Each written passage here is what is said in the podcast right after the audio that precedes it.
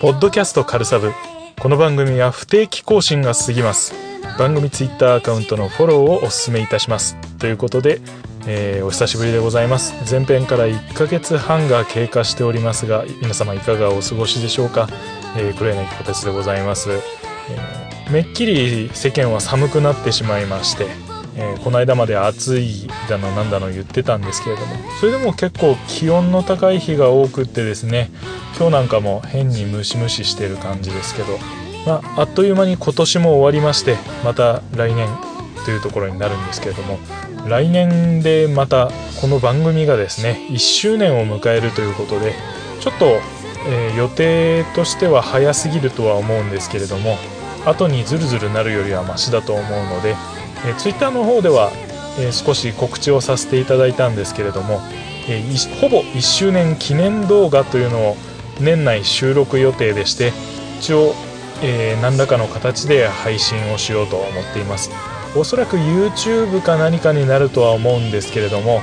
えー、自分がサバゲーの動画を上げているアカウントが確か、残っているはずなのでそこに載っける形でですね、え配信をしたいと思います。内容に関してはまあお楽しみにされててください、えー、ここではちょっと細かいお話は差し控えておきます、えー、ツイッターの方でも言いましたがおそらくとても面倒くさい動画になると思いますので、えー、ご容赦のほどよろしくお願いいたします。さて、えー、あまり前置きで長くなっても、え前編後編の後編ですから、えこの辺りにしておきまして、え後半戦に移っていきたいと思います、え今日は具体的な曲の紹介ですとかえ、そういったところもお話ししていきたいと思います。どうぞよろしくお願いいたします。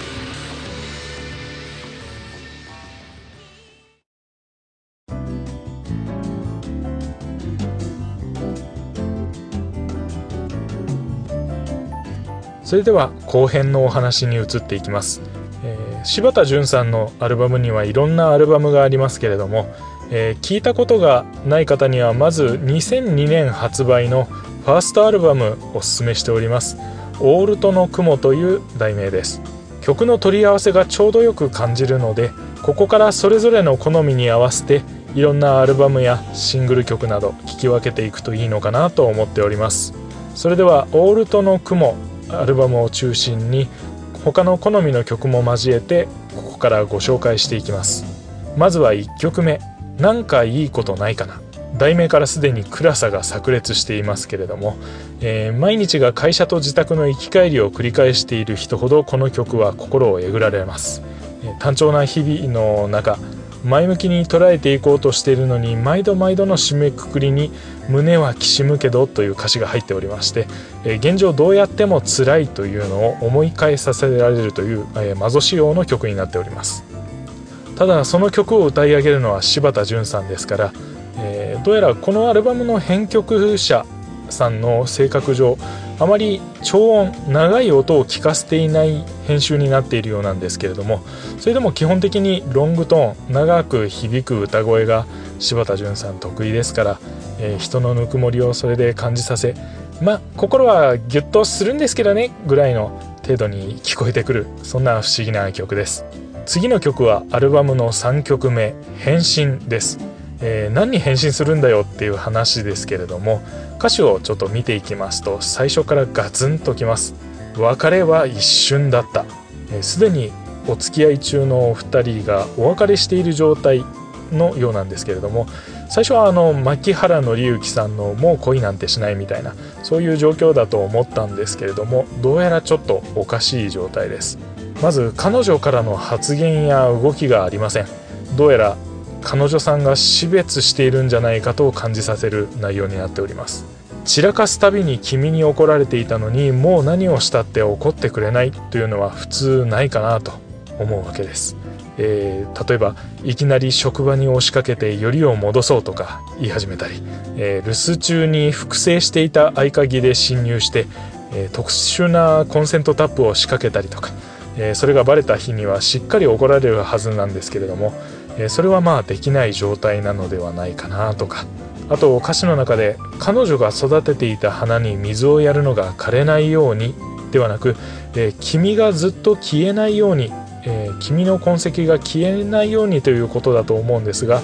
そういう言い回しになっているということは彼女自身この世から存在が消えているのではと思ってくるわけです。そこで曲名「変身」の話に戻りますが終盤の歌詞で主人公は「君の愛した僕を変わるか終わるしかない」と述べているため最初は主人公が彼女を愛したことを忘れてえー、これから生きていかないとという話だと思っていたんです、えー、ただ、えー、君の愛した僕と君を愛した僕とは言ってないんですね。君のとなってます。あくまで彼女がどう感じるだろうかを考えて主人公は行動を変えるか、え変わるかどうかを考えていてしかも変わる以外の選択は終わるしかない。えー、つまり自らの死も死をも考えていそうでちょっと怖い歌詞です。そして主人公はどうやら君の愛した僕からは変わるつもりはなさそうな内容になっています。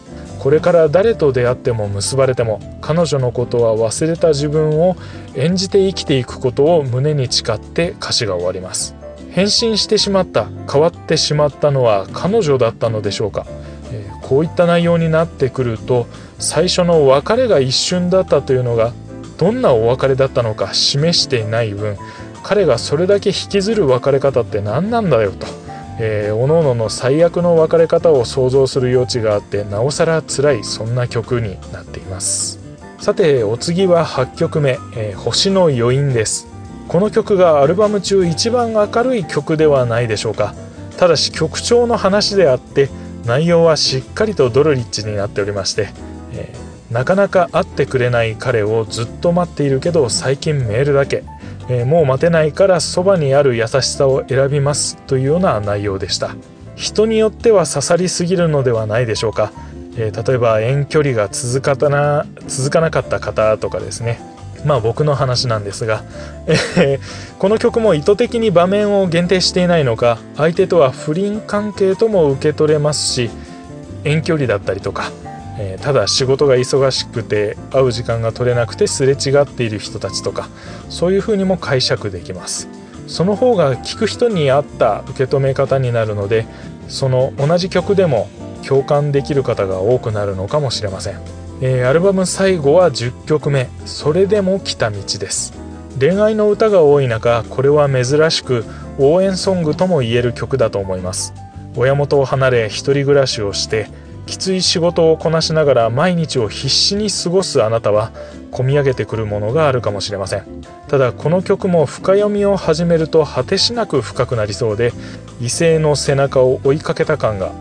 歌詞の端々に散りばめられています。えもっと年を重ねてから聴いてみるとまた違う歌のように自分でも聞こえるかもしれません。そんな曲です、え、アルバムの中から4曲ご紹介いたしましたがこのアルバムを柴田純さんの基準点として、え、さらに他のアルバムを聴いてみるっていう方法もあると思うので、えー、ぜひやってみてほしいです。まあ他のおすすめといたしましては、えー、昼ドラとか夜のドラマでも何かちょっとドロッとしたような内容の、えー、ものの主題歌として採用されることが一時期とても多かった歌手の方でありますので、えー、そういった曲から試してみるのもいかがでしょうか、えー、例えば「美しい罠」というドラマで流れていました「グレンの月」ですとか、え主演は桜井敦子さんでした、え他にも「危険な関係」豊悦と藤原紀香さん。それでやっていたドラマなんですけど、えー、その曲それでかかっていたのが「幻」という曲ですね。柴田さんの曲は全部昼ドラの主題歌に十分なりうる素養を持っていると思うんですけれどもこのようにドラマの主題歌になっている作品は他の曲よりサビのつかみが強めだったりとか主題歌向けな仕上がりになってるなと思います。柴田純さんはカバーアルバムも出されています。曲としては異邦人ですとか、水色の雨、木綿のハンカチーフ、飛んでイスタンブール、青春の影、ミスターサマータイムなど70年代の曲を中心に収録されています。自分はこの中ではスカイレストラン、えー、ハイファイセットさんの曲になるんですけれどもそれを柴田淳さんが歌われてて、えー、とても気に入ったのでスマートフォンの着信音にしています。カバーアルバムの題名は Cover Seventies という名前です。ぜひこちらも聴いてみてください。さてここで僕の選ぶ一番の曲を紹介します。アルバム「一人」より「雪の音」です。サビのギターの音がまず好きで、えー、ペケペケペケペケ言うんですけど あのー、それが好きで最初惹かれました。内容としては雪が好きだった彼女と別れてかなり経ったけど改めて雪で君を思い出していますという感じです。特に刺さった点は彼女がかつて聞こえていると言った雪の声。要するに雪が降って落ちてきた時の音のことを言っているようなんですけれども主人公は当時その音が分かっていなかったようでそれを一人になった今聞き直してみてあ彼女はこんな小さな小さな音のことを言っていたのかと気づいたところです、えー、これってもしかしたら当時交際中の2人の関係にもあのかかっていて雪の音のようなわずかなささやかな彼女の音に彼が気づかないまま決定的な溝ができてしまって別れたのではと思いました。以前にも述べましたが歌詞を読,、ま、読み込まないタイプの人間なので好みは音から入っていました。後で歌詞を読み込んで「へえほう」と心にさらに染み渡っていくという流れが多いです。柴田純さんの曲に関しては今回いろいろ歌詞を改めて調べたところもあるんですけれども今まで読み込んでみていなかったことを今回改めて後悔しました。結構曲を聴きながら歌詞を追うって難しかったりするので改めて調べてみると今回みたいな発見がいっぱいありました。さて最後になりますが、えー、一番話してみたかった内容として「王子様シリーズ」という曲の話です。柴田純さんの曲の中では珍しく一貫した物語から曲が連作されています。現在5曲ありまして構想としては10本あるらしいです。10曲出せたら王子様シリーズでアルバムを1枚出してもらうという野望があるそうです。王子様というのは誰なのかそしてどんな内容を歌っているのか1曲ずつ紹介しながら掘り下げていきます。まず1曲目「背景王子様」えー、バンドのギタリストの追っかけをしている女性の視点の歌です。どうやらファンレターをしたためているようなんですけれどもギタリストは引退をする噂が流れていて、えー、実家の銭湯を継ぐような話が匂わされています。それでも直近のライブには頑張ってその追っかけさんは行くようでただみんなのものだからやめるなと言いつつも私のこと分かりますか？なんていうちょっと危険な発言もあったりでこの辺りが後の展開に関わってきます。2曲目が「いつか王子様も」追っかけさんはどうやら他の男性と結婚してしまいました、えー、ギタリストとの結婚を夢見ていた時点でだいぶあれなんですけれども一方的にギタリストのことを結婚してしまったからなんて言って断ろうとか私のことなんかは忘れてくださいねなんて言っています。結婚相手はスーパー銭湯のオーナーだそうで、えー、結局、えー個人経営の銭湯の息子より、えー、金かいっていう感じなんですけれども。いやもちろん、え、お金も十分大事なんですけれども1曲目にもあった通りギタリストは個人経営の銭湯の後継ぎなので、え、スーパー銭湯とは商売敵なのにこの番屋は何を考えているんでしょう？もしかしてスーパー銭湯が儲かれば後を継いだ銭湯は潰れ再びギターを手に取らざるを得ないかもしれないというそこまで計算をしているのでしょうか、えー、どんどん嫌な予感しかしません。そして3曲目。これが妻王子です。ひらがなで妻王子そして一番後ろに流れ星の絵文字で可愛い感じの題名になっていますが逆に不吉な感じになっております。曲の視点が変わって今度はバンギャの旦那さんスーパー銭湯のオーナーさんに切り替わっています。どうやら元ギタリストに話があって自宅前で接触したような様子です。あどうもこれはこれはいつも妻がお世話になっておりますなんていう歌詞から始まっているんですけれども彼との面識があったのでしょうか、えー、どうやらちょっと違うようでギタリストも面食らっている様子です。旦那さんはギタリストを追いかけて出て行った妻が出しそびれてしまった手紙を残してあったのを気づいて読んで、えー、問い詰めに来たようなんですけれどもなんだかギタリストと噛み合いません、えー、ギターをまた始めるというような手紙の内容だったようなのでどうやら個人経営の銭湯は潰れてしまったのでしょうか。歌詞でまだ明言はされていません。そして銭湯の跡取りであることは旦那さんもちろん気づいているようでなぜ自分がゴスロリの番屋と、えー、結婚できたのか、えー、腑に落ちた様子で妻のことは諦めることにしてぜひどうぞ大事にしてあげてくださいねなんて言ってるんですけれども、えー、曲の最後の歌詞「どうしました?」って終わっていて旦那さんの方からギタリストに問いかけているようなんですけれどもこれが問い詰められたギタリストがうろたえているのに対して尋ねたのかそれとも自宅のドアを開けたギタリストが何かに気づいたことを尋ねたのかこれが次の曲へ続きます4曲目「容疑者ギタリスト背景王子様第4話」です。これは今までの登場人物の視点ではなく第三者の視点という形でえ物語が動いていきます。どうやらえアパートの一室で専業主婦がえ不可解な死を遂げて発見されたというニュースから入ります。そしてその容疑者があのギタリストだったということを世間が驚いているという内容になっています。報道の映像の説明なのか男は送検されていってそしてスーパー銭湯のオーナー旦那さんは会見を開きます。前回の曲で本人が言っているように妻とギタリストとの不倫関係を完全に疑っていたのでそんな不倫相手の家で生涯を終えたことを許せず、えー、極刑にしてほしいというのを会見で訴えます。ここで時間経過があってもう裁判の当日になっています。裁判官からギタリストは何か意見があるか尋ねられるんですが僕は何も知らないとしか言いません。やっぱりこの事件何か裏がありそうですね。いろんな物証が揃ってからもギタリストはずっと否認し続けているようで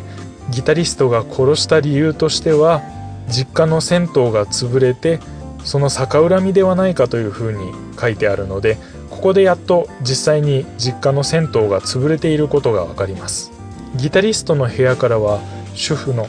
番屋の指紋が見つかり、えー、逆に番屋の部屋からは吸い殻ですとか、えー、ギタリストの毛髪などそういったものが見つかっているようなんです。これってどう考えても番屋が不法に侵入して持ち帰ってますよね。かなりストーキングが度を越していたようでただこのままだとギタリストは有罪になってしまいそうです。曲の最後ら辺でギタリストはこの女が全てを知り尽くしていても僕は顔も知らない人ですとそういうふうに言ってるんですけれども物証からなかなか信じてもらえない状況が続いているような形で終わっています。完全に番屋は超えちゃいけない一線を越えている状態ですね。それで今回終わるはずだったんですが、えー、収録を決めた時には出ていなかった柴田純さんの最新アルバム「ブライニクルが」えー、発売されましてなんとその中に王子様シリーズの5曲目が入っておりました。なので今回5曲目まで紹介して終わりたいと思います、えー、では5曲目の題名が「私はここよ背景王子様シーズン5」です。正直この曲は自分は、えー、歌詞から内容を読み取るのがとても困難を極めました。具体的な話をしているというよりは何かに例えて言っているような内容が多いのでとても分かりにくかったんですけれどもここでどちらの考え方もできると思うんですけれども一つはギタリストに対してのストーキング行為をただ自分で正当性をわがままに説明しているようなそんな感じかなと最初思いました。ただもう一つ思いついたのは後半の歌詞の内容などをちょっと見てみるとどうもスーパー銭湯のオーナー旦那さんの方がギタリストに対して罪をなすりつけるためにギタリストの家で妻を殺したのではないかという考え方もできるかなとそう思っています。ちょっと読み解き方が難しくってそう取ってもいいんじゃないかなと思いつつうんなかなか難解だったのでこれは是非皆さんにも聞いて、えー、歌詞を見ていただいてあのこういうことなんじゃないかっていう解釈があれば是非教えてもらいたいです。もし旦那さんが殺したという話になるのであればだんだんこの話がこじれてきているのでここからあと残り5曲でどういう内容に持っていく予定なのかすごくそれが今から楽しみで、えー、新しい新譜が出るたびにまたこの王子様シリーズが入ってるかどうかそしてどんな曲の内容になっているかっていうのを楽しみに待っていたいと思います。そして改めてご紹介させていただきます、えー、本当は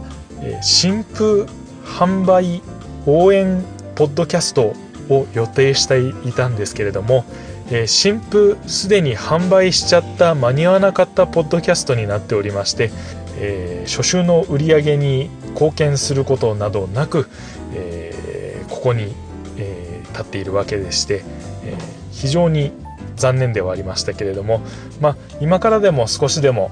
柴田純さんの曲に興味を持っていただいて、まあ、何か配信で買ってみるとか、えー、アルバムを、えー、レンタルに買いに行ってみるとか実際に気に入った気に入ったアルバムを買ってみるとかですね。そういった行動に移してもらえるとこの回を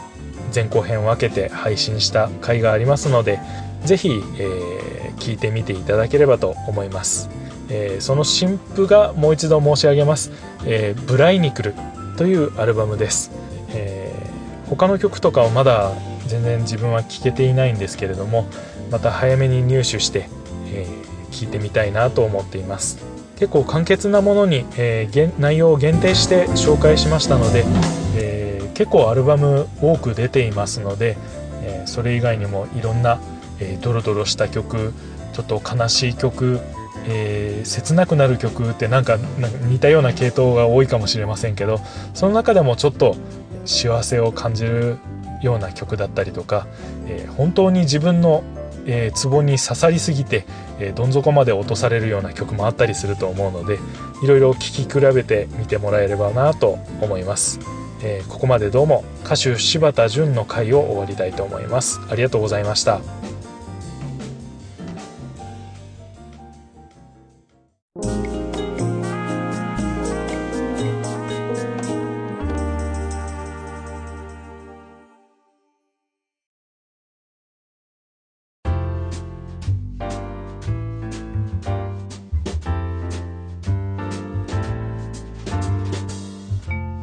さて、お便りのコーナーです。えー、番組宛てにハッシュタグでつぶやいていただいたつぶやきをもとに今回ご紹介させていただきます。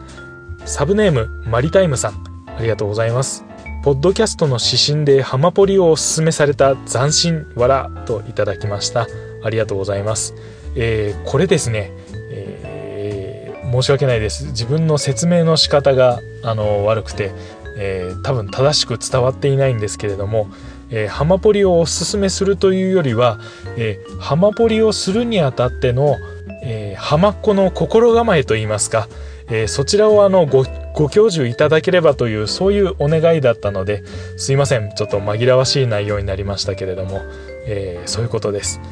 マリタイムさん自身はまだハマポリはされてないっていうことですかね。あのー、ぜひ、えー、仲間が増えれば増えるほど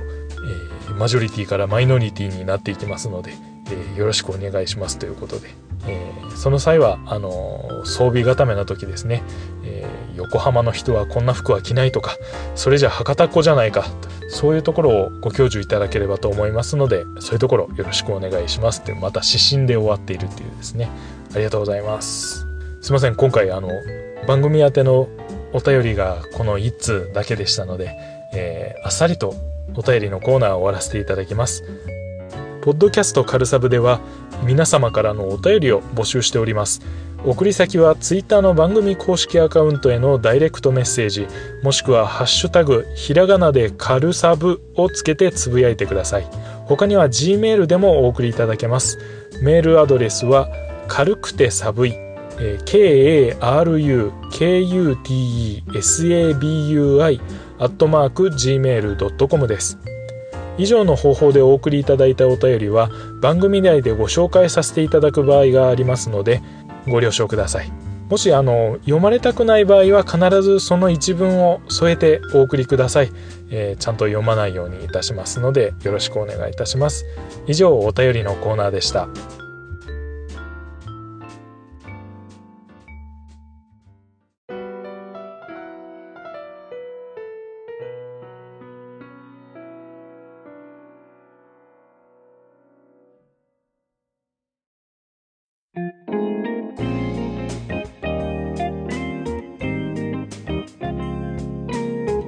さてエンディングです。本日は収録日ベースというところで12月の22日夜ですね。とある宗教的な、えー、イベントが差し迫っている状況でその宗教イベントを一緒に取り行う相手がいない状態でこの番組を収録したわけですけれどもすでに心が潰されそうになっておりますあと2日どうやって戦い抜いたらいいんでしょうかお一人様の諸先輩方のご助言を賜りたいなと思っておりますのでまあ配信は多分、えー、その宗教儀式は終わった後でしょうから、えー、来年に向けてのですね準備をどのようにしたらいいかっていうのもよろしければ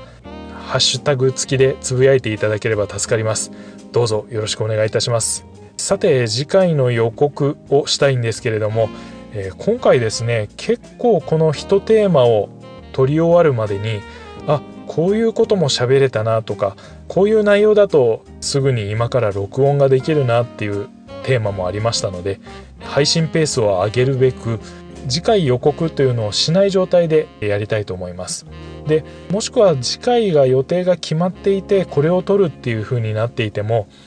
一回飛ばして他の内容を収録してということもあり得るのでその辺りちょっとご容赦いただいて必ずいただいたお便りはそのテーマの内容に沿った時にご紹介したりそうでない場合もなるべく整合性が取れるようにご紹介させていただければと思いますのでどうぞよろしくお願いいたします。1月から始めたこのカルサブ1年間とてもとてもとてもお世話になりました。また来年もなかなか多く回数を上げることはできないかもしれませんが自分のペースでいろんなお話ができたらと思いますのでどうぞ来年もよろしくお願いいたします。それではお相手いたしましたのは私こと意気揚々とスマブラの最新作を買ったのはいいけど自分のプレイスキルがあまりにもひどすぎて一回遊んで心が折れている黒柳小鉄でした。どうもありがとうございます。さようなら。